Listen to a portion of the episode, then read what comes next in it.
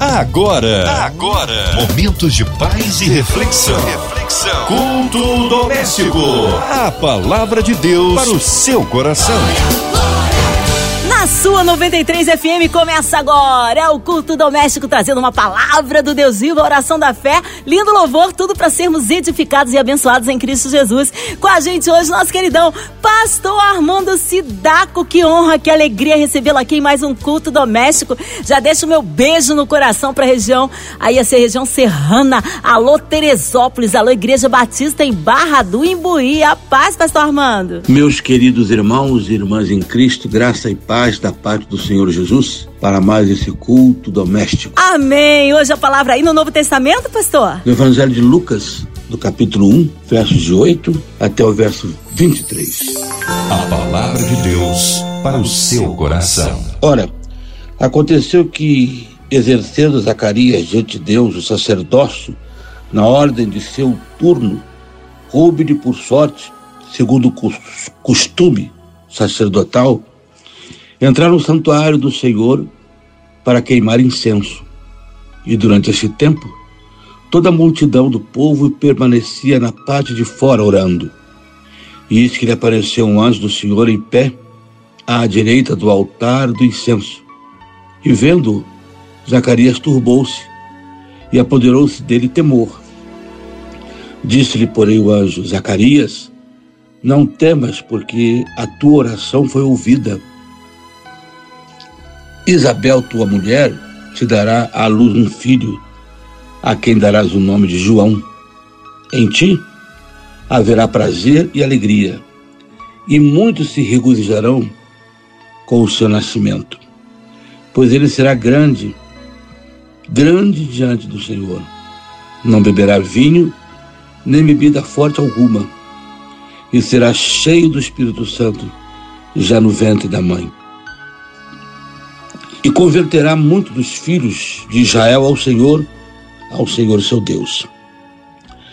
E irá diante do Senhor o espírito e poder de Elias, para converter o coração dos pais aos filhos e converter os desobedientes à prudência dos justos e habilitar para o Senhor um povo preparado. Então perguntou Zacarias ao anjo: Como saberei isto? Pois eu sou velho e minha mulher avançada em dias. Respondeu-lhe o anjo: Eu sou Gabriel que assisto diante de Deus. E fui enviado para falar-te e trazer-te estas boas novas.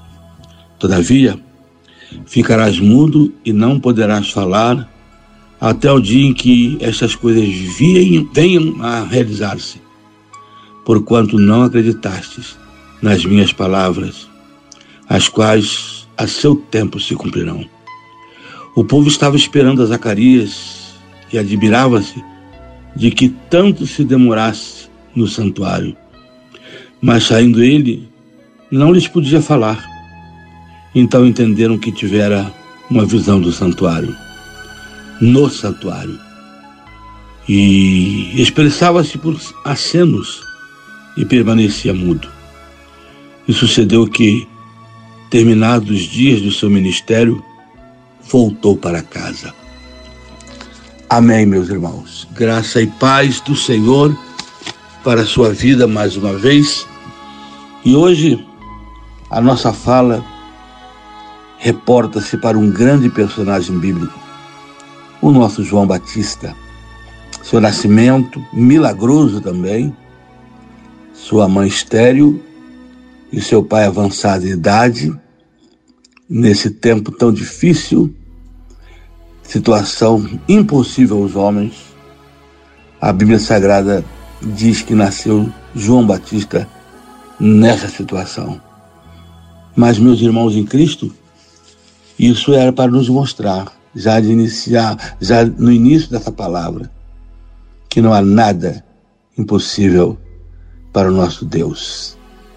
E aí, e aí Zacarias ficou mudo por não ter acreditado na palavra do anjo. Meus irmãos em Cristo, ouvintes da 93, Que coisa extraordinária é o poder de Deus para agir nas causas aparentemente impossíveis, como foi o nascimento de João Batista. E agora ele nasceu. E eu olho para esse texto e vejo as informações que, os que o anjo dá sobre a pessoa do João Batista. Primeiro, ele daria muita alegria aos seus. O verso 14 diz exatamente isso. Em ti, falando o anjo a Zacarias, ele te dará alegria, em ti haverá prazer e alegria, e muitas pessoas se regozijarão com o seu nascimento. Haverá muita alegria na sua família e haverá muita alegria para os seus e também para os que estão perto. Que coisa maravilhosa quando o nascimento de uma criança gera alegria. E quando essa criança cresce e a alegria permanece. Porque a promessa do anjo não foi só que no dia do nascimento haveria alegria. Haveria alegria dali para frente. Porque esse moço, João Batista, honraria a Deus, honraria seus pais, viveria na presença de Deus. Que coisa maravilhosa!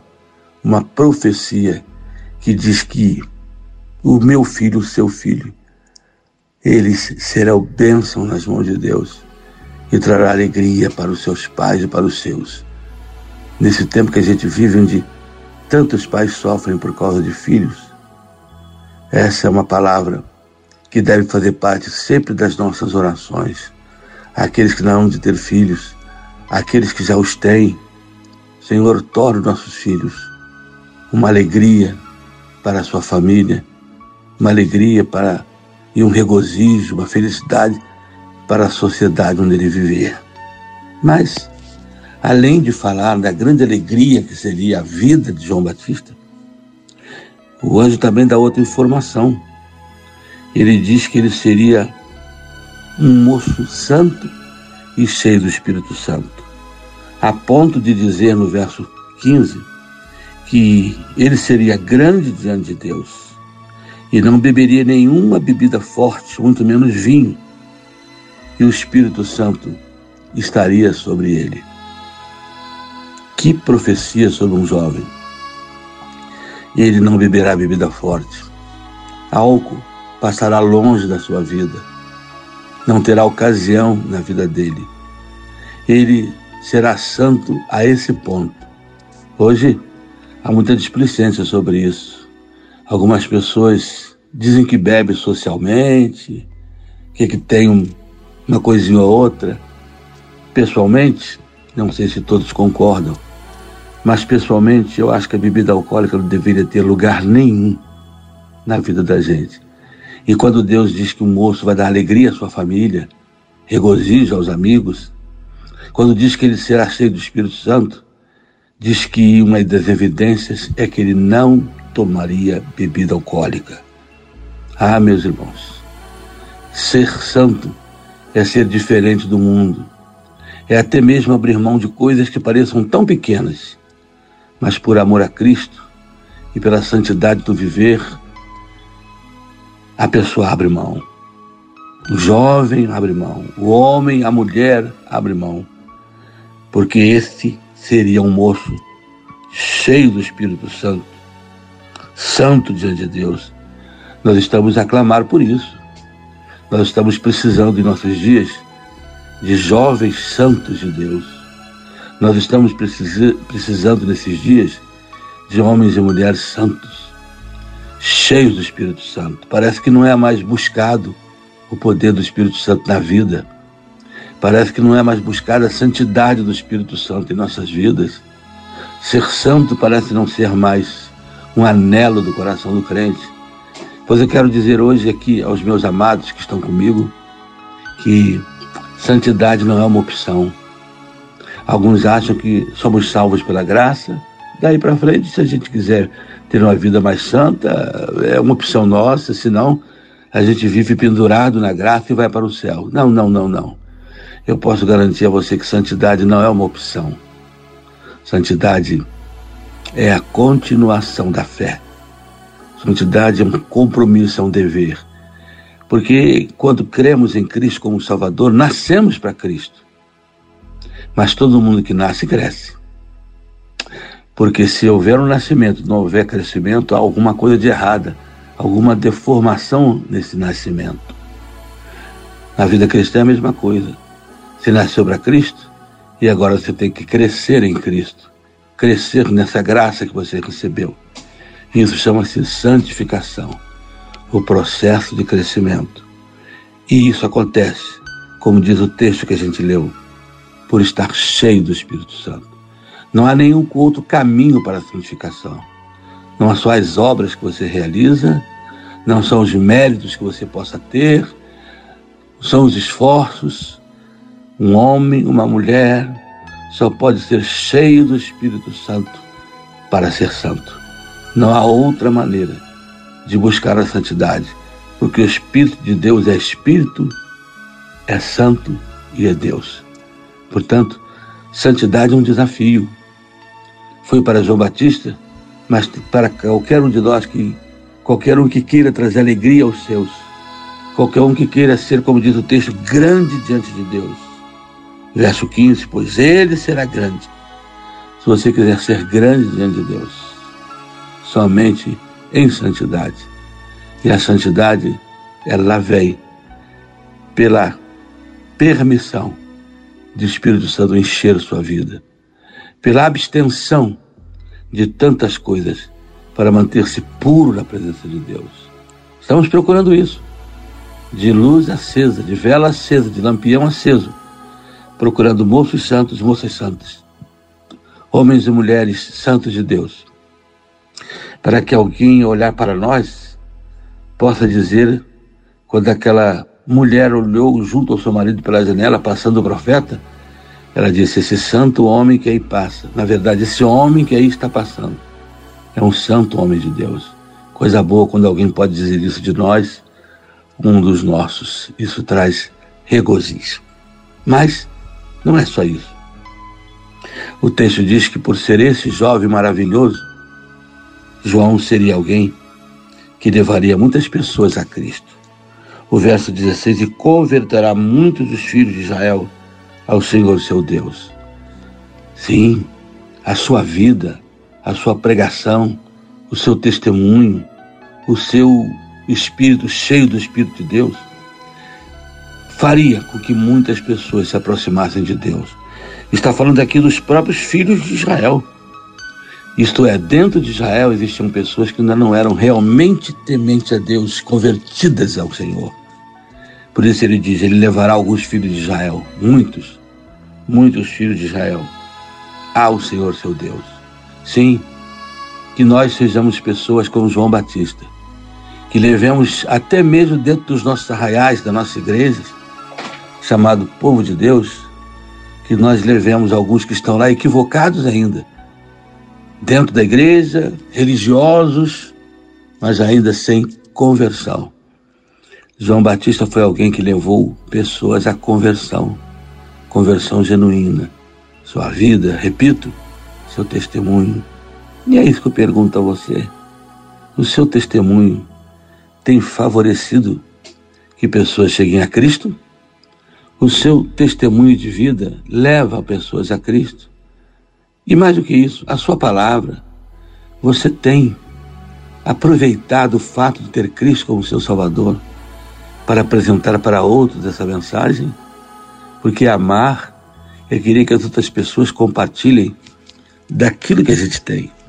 E se a gente tem Cristo, mais maravilhoso de tudo é fazer com que esse Cristo chegue a outras pessoas. Por isso o texto diz que ele levaria muitas pessoas ao conhecimento e ao temor de Deus. Que a sua e a minha vida como a de João Batista, em sendo cheio do Espírito Santo, leve outros a Cristo. Como disse, com o nosso testemunho, com a nossa maneira de viver, com a beleza e a santidade do nosso caráter e também com o testemunho da palavra que dermos a estas pessoas. João Batista levou muitos ao temor de Deus. Mas o verso 17 ainda diz mais sobre esse jovem cheio do Espírito Santo. diz que ele será poderoso. O verso 17 diz que ele virá no poder e no espírito de Elias. Vir no espírito de Elias não significa a reencarnação de Elias, como alguns pensam. Não, não, não. Ele não reencarnou Elias, ele tinha o seu próprio espírito. Não há reencarnação. Ele simplesmente veio no pensamento de Elias, na ideologia, na visão de Elias. É assim, não é? Quando a gente está é, de acordo com uma outra pessoa, a gente diz: Eu estou no mesmo espírito que você. Significa eu estou com, o mesmo, com a mesma visão, com o mesmo sentimento, com a mesma vontade de agir. Por isso ele viria com a mesma visão de Elias. Para quê? Para converter pais a filhos, para converter filhos a pais, isto é, ele virá e de tal maneira será a sua vida que ele será uma bênção para os relacionamentos pais e filhos. E eu nunca achei que qualquer outra ocasião seria mais oportuno para essa verdade acontecer do que hoje. Realmente, eu creio profundamente que estamos vivendo dias em que nós precisamos ser esse tipo de instrumento de levar filhos à paz e pais a filhos, nesse tempo de tanta rebeldia, nesse tempo em que até mesmo alguns meios de comunicação sugerem aos filhos serem independentes e não serem submissos aos seus pais, quando a Bíblia diz: Vós, filhos, submetei-vos a vossos pais. O texto diz converter o coração de pais a filhos. Por quê? Porque este é o caminho da verdadeira felicidade de um lar coração dos pais aos filhos e converter também filhos aos pais. É essa conversão. Lamentavelmente existem pessoas que se dizem convertidas a Cristo, vão à igreja, participam de tudo, mas parece que não são convertidas às suas famílias, pais a filhos e filhos a pais, viver em paz com os seus, em amor, porque conversão é paz, é amor, é graça, é alegria, é perdão. É isso que significa converter pais a filhos e filhos a pais. Nós precisamos disso. João Batista era esse instrumento. Então, eu e você, como igreja desse momento da história, precisamos nos sentir instrumentos de Deus para a harmonia familiar, para a restauração de relacionamentos, esposos e esposas, filhos e pais. Esse é o espírito de Elias essa é a visão de Elias que estava também no coração de João Batista. Ser instrumento de bênção, poderoso, porque ele conseguiu salvar muitos lares, converteu filhos a pais, pais a filhos. Consideremos-nos poderosos em Cristo, quando nós pudermos ver aquele lar que parecia não ter mais jeito. Nossa palavra, nossa oração, nossa orientação, nossa ministração, levar as famílias de volta à conciliação, ao amor, ao aconchego do lar. Que coisa maravilhosa é a vida de João Batista, o seu nascimento, o que ele significaria para o mundo e foi exatamente o que ele foi. Tudo isso aqui que o anjo prometeu é exatamente, são exatamente as coisas que aconteceram com João Batista. Mas o verso 19, eu quero encerrar meditando um pouco nele o verso 19 diz que o anjo repreendeu João Batista, porque João Batista perguntou: Como acontecerá isso? Pois sou velho e minha esposa avançada em dias. Ele não acreditou. É interessante que quando o anjo anunciou o nascimento de Maria, Maria também fez a pergunta: Como será isso, visto que não conheço varão? Mas a verdade é que João Batista foi repreendido, desculpem, eh, Zacarias foi repreendido, seu pai. Zacarias foi repreendido justamente porque, como sacerdote, ele não deveria duvidar. Ele que ministrava no altar conhecia o poder de Deus. Por isso ele foi repreendido e ficou mudo por uns dias, por um, pelos nove meses da gravidez da sua esposa Isabel. Maria não, era uma menina. O anjo não recriminou pela dúvida dela, tirou a dúvida dela e explicou: o Espírito Santo virá sobre você. Zacarias foi repreendido. Por quê? Porque ele deveria conhecer o poder de Deus. O anjo disse: já que você não creu, e como sacerdote você deveria ser o primeiro a crer. Aqui fica uma mensagem para nós. Às vezes, Deus exige muito mais de nós como sacerdotes, ou como líderes, ou como crentes experientes. Por quê? Porque nós, pelo tempo, já devíamos ser mestres, como diz Hebreus, já devíamos conhecer o poder de Deus. Não era o caso da menina Maria, que o anjo explicou com calma a ela. Seja você alguém que creia no poder de Deus de realizar o impossível na sua vida e na vida dos seus. E que nesta bendita hora, nesse culto, o Senhor a todos nós abençoe grandemente e nos permita crer e sermos um João Batista para esse tempo. Na verdade, eu diria que tenhamos o espírito de João Batista, como João Batista teve o espírito de Elias, isto é, a mesma visão, a mesma motivação, o mesmo entendimento.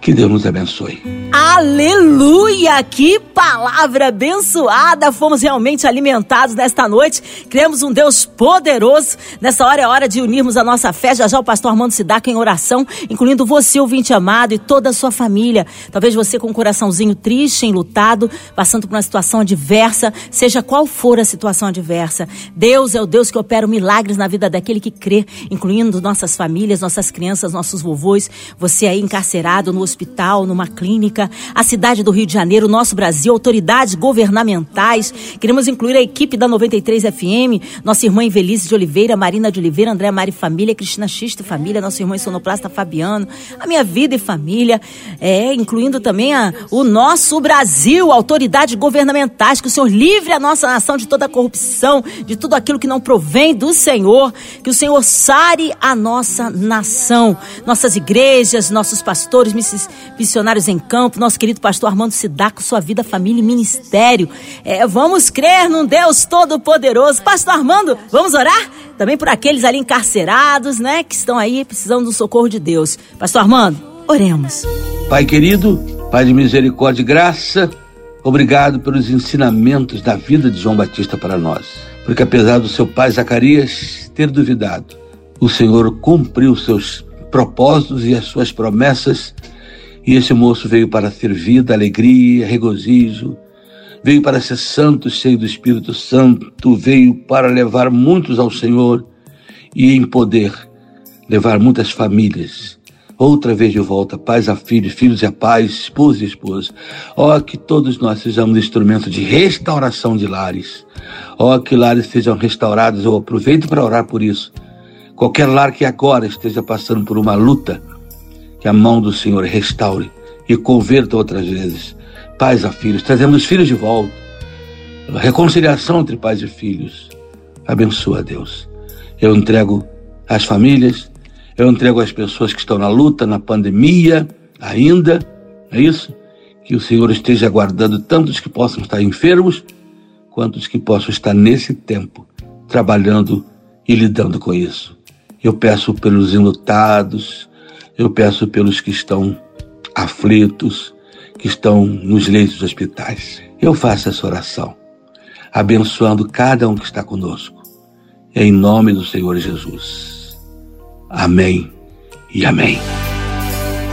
Amém. Glórias a Deus. Ele é fiel, ele é tremendo. Vai dando glória, meu irmão. Recebe aí sua vitória. Estamos juntos aqui Pastor Armando Sidaco, glórias a Deus. O povo quer saber horário de culto, contatos, mídias sociais, suas considerações finais, pastor. Eu quero me despedir fazendo os agradecimentos a todos os rádio ouvintes e que Deus sempre nos abençoe. Nós somos Pastor Sidaco, Igreja Batista em Barra, em Teresópolis, Rua Doutor Oliveira 314, Teresópolis, Rio de Janeiro.